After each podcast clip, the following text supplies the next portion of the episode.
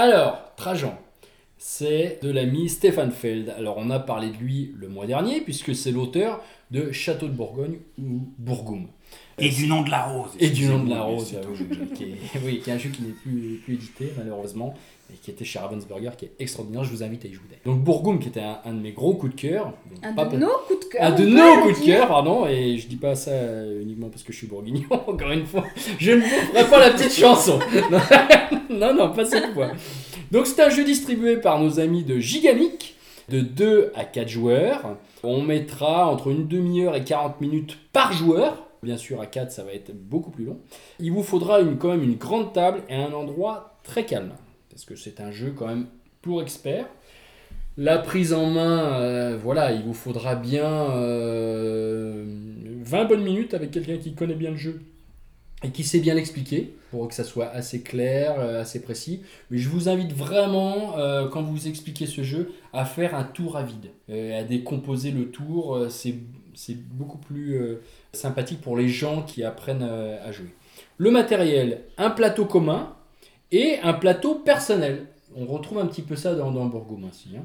Donc on va programmer un petit peu sur son plateau personnel certaines choses, et puis on va se placer sur euh, ce plateau commun euh, pour récupérer euh, des tas de choses. Vais rentrer dans le détail un petit peu après.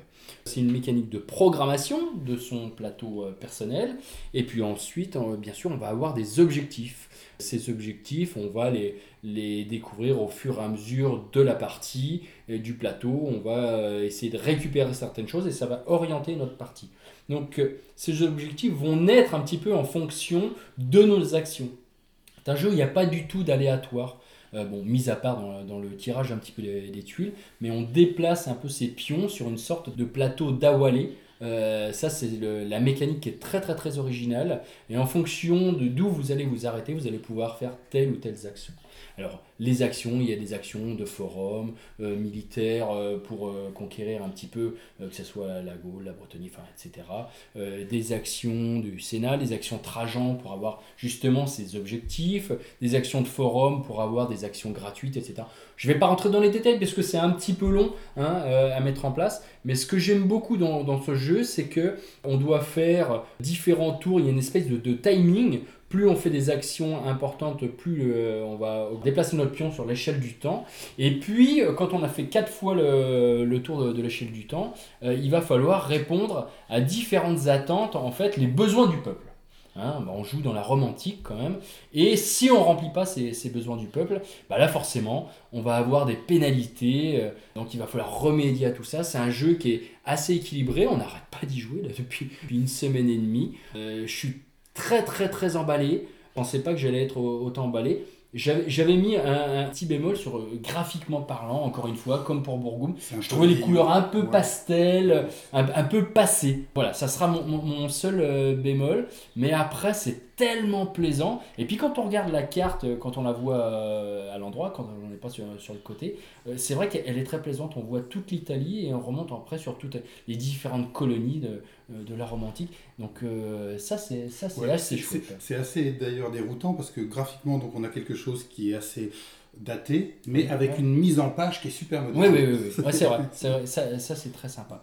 Bien sûr, euh, au bout des quatre années que l'on va jouer, eh bien, c'est celui qui aura remporté plus de points, suivant les, les différentes manières qu'il y a sur, sur le plateau, qui gagnera la partie, qui aura eu moins de pénalités. Et bien sûr, euh, on récupère des tas d'objectifs qui vont nous permettre aussi d'optimiser nos points.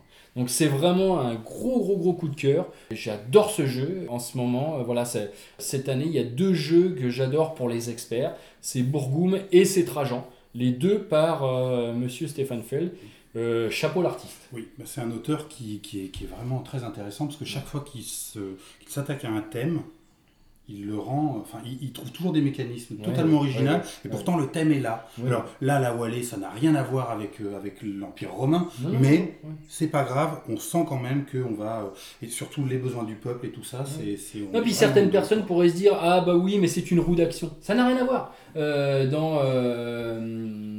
Comment ça s'appelle Où il y a des roues d'action comme Antique, des, des jeux comme ça. Là, là, non, on déplace pas un pion. C'est pas, c'est pas une roue d'action commune. C'est une roue d'action qui est, qui est que pour vous. Et vous déplacez vos petits pions.